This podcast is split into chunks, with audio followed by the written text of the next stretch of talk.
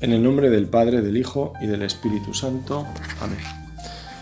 Ven Espíritu Santo, llena los corazones de tus fieles y enciende en ellos el fuego de tu amor. Envía tu Espíritu y serán creados y renovarás la faz de la tierra. Haznos, Espíritu Santo, conocer las cosas rectamente y gozar siempre de tus divinos consuelos. Amén.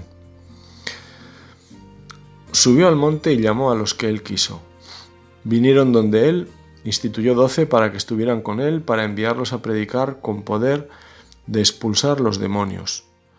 Instituyó a los doce y puso a Simón el nombre de Pedro, a Santiago el de Cebedeo y a Juan, el hermano de Santiago, a quienes puso por nombres Boanerges, es decir, hijos del trueno. Andrés, Felipe, Bartolomé, Mateo, Tomás, Santiago el de Alfeo, Tadeo, Simón el cananeo y Judas Iscariote, el mismo que lo entregó. Con esta descripción tan sencilla como breve, nos informa Marcos de este hecho tan trascendental. Como ocurre tantas veces en los Evangelios, los acontecimientos más importantes se despachan a veces con pocas palabras. Lejos de toda afectación superficial, lejos de sentimentalismos inútiles. Personalmente esta forma de proceder para mí tiene el sabor del consejo de Jesús precisamente a los discípulos cuando los manda a predicar y curar de dos en dos. Los envía para que anuncien y expulsen demonios, pero si no los reciben, si pasan de ellos, como se dice ahora, os dais media vuelta, dice el Maestro, y os vais a otro lugar, Jesús ponía así el énfasis en la fuerza del mensaje, no en la persuasión del lenguaje. No se preocupa en cómo tienen que anunciar, basta que digan lo que han visto y oído. La palabra tiene su fuerza. El texto de Marcos subraya lo importante y por encima de todo transmite el querer de Jesús sobre los doce, sus doce apóstoles. Las piedras sobre las que se fundamenta la Iglesia, su Iglesia. A partir de esta llamada hay una pertenencia a Jesús. Se manifestará en los tres años que acompañarán al Maestro. Si Cristo funda su Iglesia sobre ellos, es porque ellos también son de Jesús. Ya no os llamo siervos, sino amigos. Jesús les lavará los pies expresando qué tipo de lazos debería crear la nueva fraternidad. Lavaos los pies unos a otros. Vamos a acompañar a Jesús en esta buena noticia de la elección de los apóstoles. Una buena noticia para ti y para mí. Hoy confesamos la fe que ellos sellaron con su sangre. Hoy tenemos una buena noticia que anunciar, porque ellos nos la han transmitido con su propia vida. Ellos son el primer eslabón de la cadena que llega hasta nosotros y en la que tenemos un papel que cumplir, una llamada a la que responder como ellos. Cuando una amistad dura en el tiempo y más si ha transformado la vida, brilla de modo especial el día del primer encuentro, los evangelios nos lo cuentan más al detalle, pero el texto de Marcos, que es como un resumen, nos dice lo esencial, el porqué del encuentro, el para qué del mismo, como resumen a los mismos apóstoles y a los que vengan detrás como sucesores suyos, los obispos, les basta para situar su llamamiento y el sentido de su vocación. Los apóstoles Marcos en este caso nos cuenta y nos adelanta este mensaje, porque este mensaje no es sólo un conjunto de ideas, sino que es Cristo ha transformado mi vida, podríamos decirlo así. Cristo ha transformado la vida de Pedro, Cristo ha transformado la vida de Andrés, de Santiago, de Juan. Cristo me ha hecho nacer de nuevo. Cristo hizo nacer de nuevo a Pedro, a Santiago, en fin. Este día importante que pasa desapercibido como tantas grandezas de la acción de Dios para nuestra salvación. Una vez más el sello de las cosas de Dios. Belén, los años anónimos en Egipto, la vida escondida de trabajo en Nazaret, en el taller de José. Un momento importante porque Jesús pone las piedras de lo que será la iglesia. Ha puesto los ojos en doce hombres, doce judíos, herederos de las promesas, hombres de oficios diferentes y biografías distintas, pero que tienen en común haber dicho sí al Maestro. Jesús les invitó a seguirle y no dudaron. Van a recorrer el camino hacia la luz de la Pascua pasando por la cruz del Gólgota, y dejarán solo al Señor de sus vidas. Jesús lo sabe y no deja de llamarlos. En su llamada está la confianza en la tuya y la mía.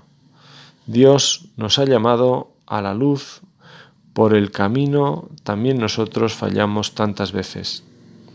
Quizá nuestro sí en el día a día necesita ir rectificando como el timonel que va enderezando con golpes de timón el rumbo de la nave.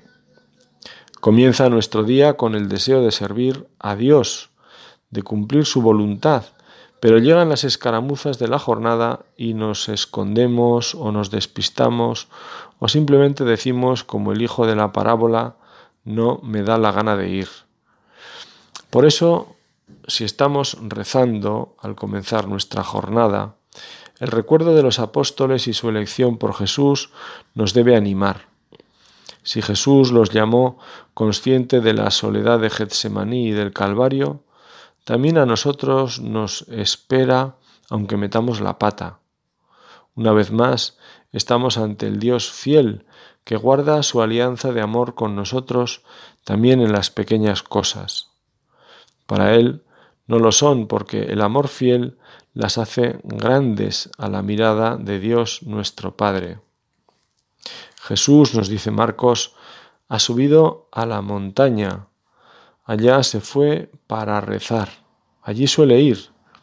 Cuando nosotros rezamos, también subimos a la montaña con Jesús.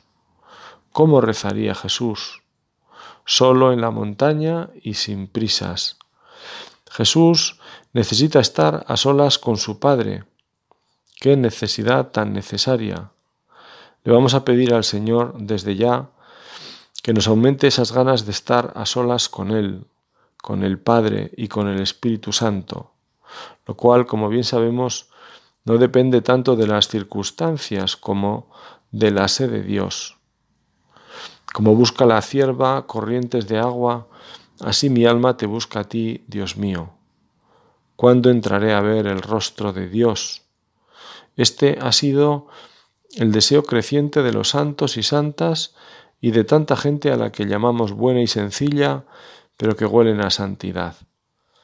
Gentes que ponen por delante a Dios, quienes consideran la Eucaristía el mejor regalo, quienes viven con sencillez y se preparan a la muerte con realismo, quienes viven desprendidos de las cosas de este mundo y lo manifiestan. Queremos estar contigo, Señor, Queremos que nos lleves al Padre. Bendícenos con la conciencia de este don de la filiación divina que cambia de color los cristales de nuestros ojos. Y me refiero a la gracia de vivir desde esta realidad, esa experiencia tan particular de ser hijos de Dios y estar como un niño en brazos de su madre. Una experiencia que hace crecer nuestra fraternidad porque no somos más hijos que nadie. En el corazón inmenso de Dios cabemos todos, también los que no lo saben porque no le conocen o porque conociéndolo volvieron a otras fuentes que en el fondo son cisternas agrietadas, como dice el profeta. Cuando nosotros buscamos esa soledad para encontrarnos con Dios, sabemos que tenemos que pedirle al Señor el regalo de la oración. Con humildad pedimos al Espíritu Santo que nos conduzca, que nos ilumine y nos sostenga, porque somos débiles hasta para estar un rato a solas con Dios. Enseguida nos podemos distraer con el vuelo de una mosca y en nuestra época con los trinos del móvil. El Dios que habita en lo profundo de nuestros corazones nos llama a subir a la montaña para encontrarnos con Él. A los que nos gusta la montaña nos admira y atrae la grandeza y la solidez que se manifiesta en estas obras de la creación. Nos sentimos también atraídos por el esfuerzo, por el reto que supone poner lo mejor de nosotros para llegar a la cumbre y conseguir una visión nueva de la realidad. Siempre me ha ayudado en las cimas de las montañas la consideración de la pequeñez de las cosas. De repente todo se relativiza. El tamaño de las cosas no es el mismo. Lo que parecía grande se convierte en pequeño porque cambian las referencias. En la montaña cesan también los ruidos del valle. Sopla el viento como única compañía. El cansancio nos hace centrarnos en lo que vemos.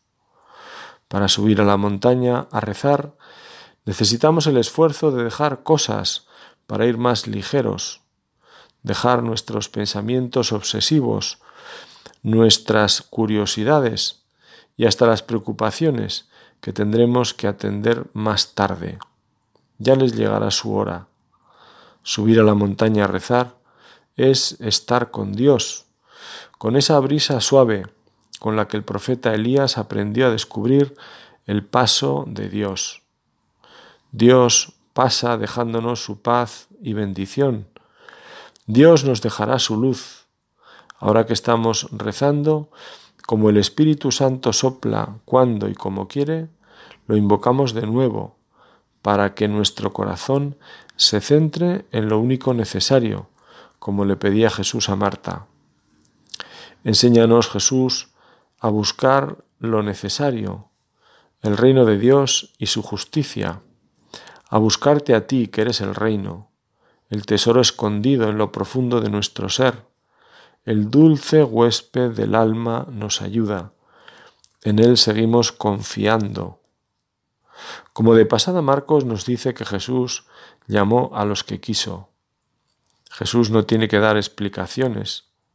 Si le preguntaron en alguna ocasión por qué estos y no otros, qué tipo de estrategia había detrás, por qué entonces y no antes o después. A esto nosotros somos muy dados. Los seres humanos nos encantan las preguntas. Un amigo me comentaba en una ocasión que nos gustan tanto las historias, sean libros o representaciones teatrales o en el cine, porque nos intriga saber cómo terminan las cosas. Una historia sin terminar nos puede dejar incluso molestos. Sea como fuere, Jesús está por encima de estos pensamientos a lo humano. Pensáis como los hombres y no como Dios. Tuvo que corregir en alguna ocasión incluso a sus discípulos, al mismo Pedro. Lo que sí dejó claro Jesús, tal como lo confirma Juan, es que no me elegisteis vosotros, sino que yo os elegí. Y vinieron con él, dice Marcos, y estuvieron con él. Es una de las finalidades de la llamada, estar con Jesús. Jesús nos llama para estar con nosotros. Tiene sed de nosotros. Tiene sed de que tengamos sed de Él, como decía San Agustín. que buscan dos personas que se aman? Estar juntas. En lo humano el amor busca esa cercanía.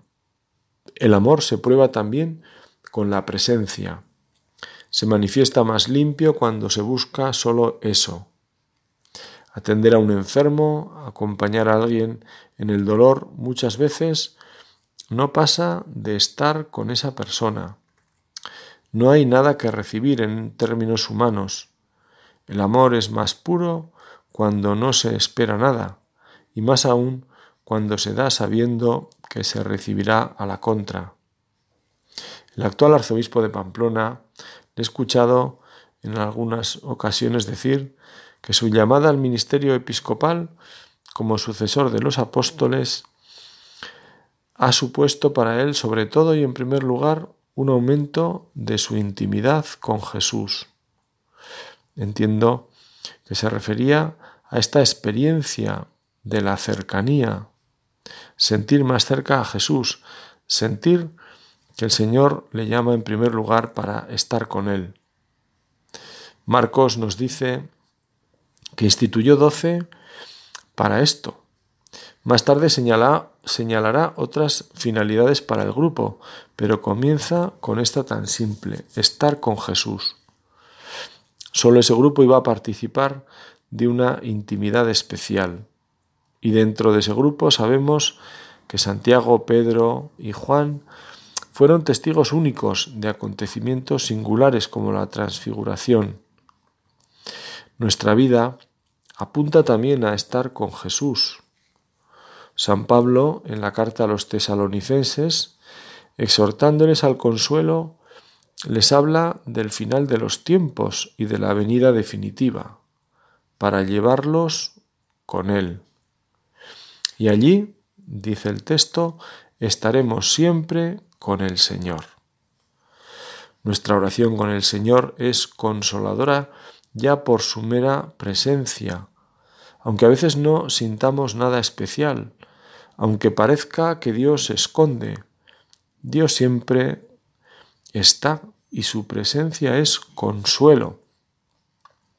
Nos mueve a buscarle con más fuerza, nos purifica la intención, para que nuestro deseo no sea conseguir esto o aquello o salir de la oración más o menos consolados, sino que nuestro deseo sea estar con el Señor y poder rezar pidiéndole ver su rostro.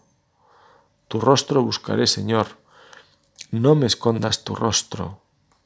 Si tenemos la suerte de rezar ante Jesús Eucaristía, o en la soledad de nuestra habitación, o paseando, estamos con el Señor.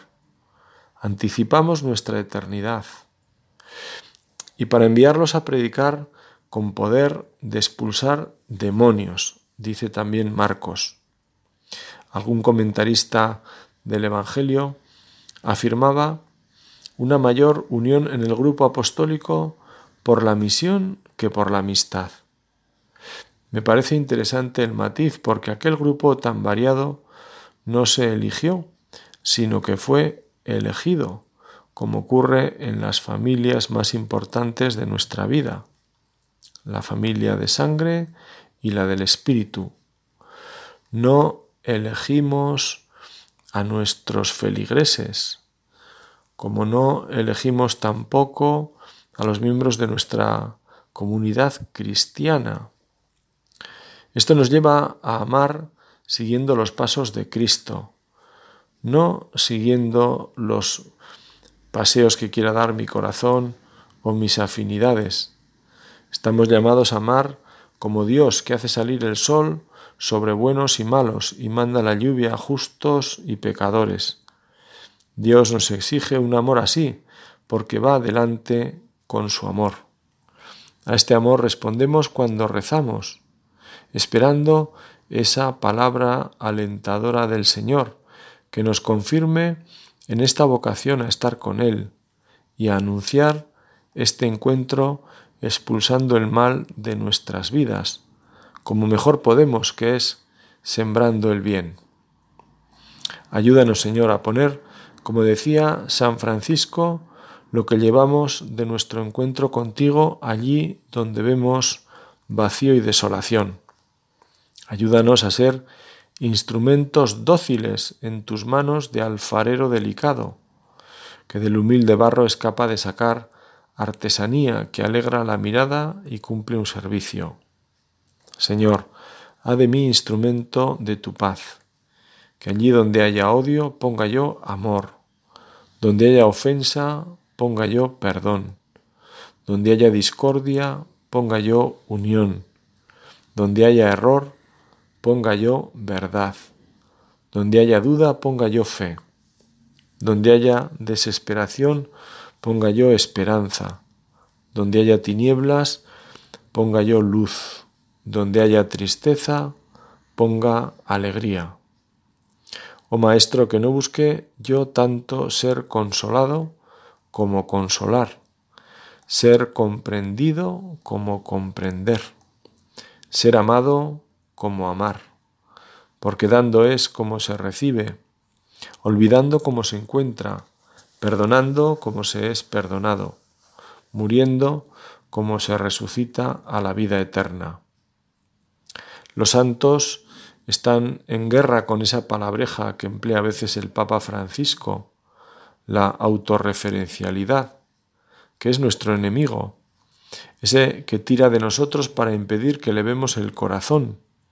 San Francisco nos invitaba a salir de nosotros mismos, a no mirarnos, sino a mirarte a ti, Señor. Y puso a Simón, sigue Marcos, el nombre de Pedro, a Santiago el de Cebedeo y a Juan, el hermano de Santiago, a quienes puso por nombre Boanerges, es decir, hijos del trueno. A Simón le llama piedra sobre la que va a asentar su iglesia. Y luego este nombre tan curioso, los hijos del trueno, para Santiago y Juan. Para los judíos, como sabes, un nombre significa un destino, una vocación. Solo podía imponerlo quien tuviera autoridad. Quien daba un nombre tomaba a su cargo al nominado. Se declaraba de algún modo su padre o su dueño. En el bautismo también a nosotros nos dieron un nombre, igual que en la confirmación podíamos también poner un nombre y ser confirmados con ese nombre. Es muy bonito esto porque expresa esta, esta realidad de que el nombre marca una finalidad, una misión. Pues bien, nuestra vocación matrimonial, sacerdotal, religiosa, también nos configura. Somos los mismos y a la vez somos distintos, porque esa llamada del Señor y su envío, según nuestras peculiares circunstancias, afecta a toda nuestra vida. En ese nombre quedamos hechos hijos de Dios. Dios nos llama por nuestro nombre. Es un signo de filiación. Antes de poder hablar, Dios nos hablaba por nuestro nombre. El nombre indica esa familiaridad y confianza y se da cuando se quiere entablar con alguien una relación. Nos gusta que nos llamen por nuestro nombre. Dios no se cansa nunca de llamarnos por nuestro nombre. No se cansó ni con Judas, el último de la lista, el que le entregó. Como remate a su traición, escuchó de labios de Jesús, Judas, con un beso entregas al Hijo del Hombre, como si Jesús, llamándolo, recordándole su nombre, su vocación, quisiera rescatarlo. Es tan misteriosa la elección de Judas que hay autores que no se han atrevido a ponerlo en la lista de los doce, como si Jesús lo hubiera elegido, sino que decían que era más bien Judas el que se acercó al grupo.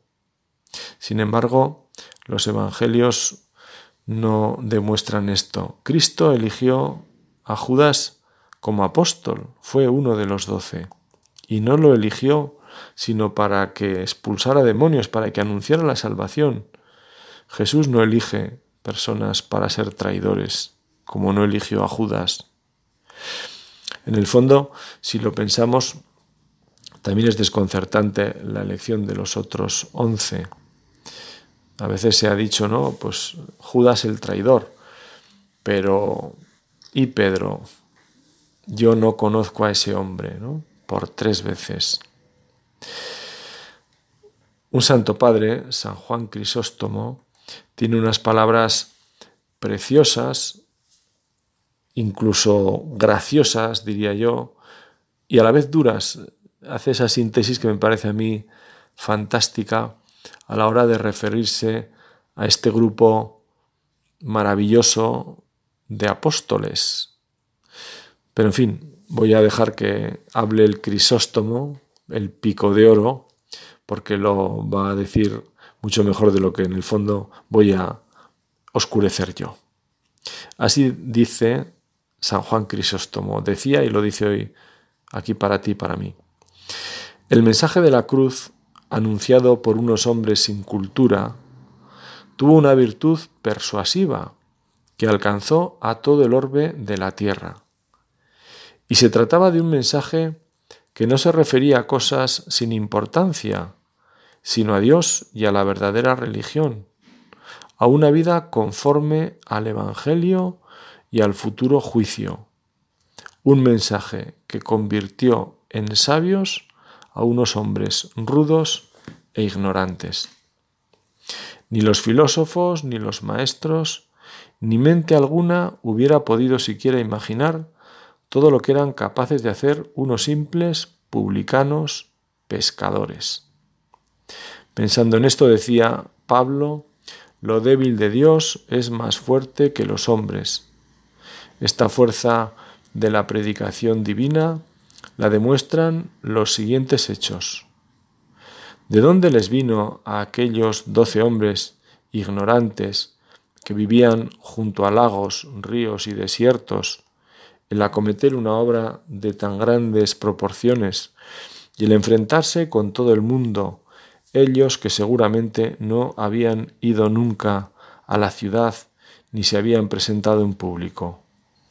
Y más si tenemos en cuenta que eran miedosos y apocados, como sabemos por la descripción que hace de ellos el evangelista, que no quiso disimular sus defectos, lo cual constituye la mayor garantía de su veracidad. ¿Qué nos dice de ellos? Que cuando Cristo fue apresado, unos huyeron y otro, el primero entre ellos, lo negó, a pesar de todos los milagros que había presenciado. Bueno, pues decía antes yo que está a caballo entre, al menos a mí me hace cierta gracia que hable con esta, pues con esta naturalidad, llamándoles hombres sin cultura, eh, hombres, eh, unos simples publicanos pescadores, pues va, en fin, lo va describiendo, la verdad que quedan bastante mal, ignorantes, eh, en fin. Pero por otra parte, miedosos, apocados, ¿no? También hemos dicho. Por otra parte, pues ellos mismos lo reconocen, porque si uno, bueno, todos conocemos los evangelios, realmente es que quedan muy mal parados, comenzando por Pedro. Pero bueno, lo que San Juan Crisóstomo quiere transmitir, el núcleo de su mensaje, eh, no es tanto esta descripción que ya está hecha, sino, sino lo que viene a continuación, que está en unas pocas líneas que tampoco me resisto a leer.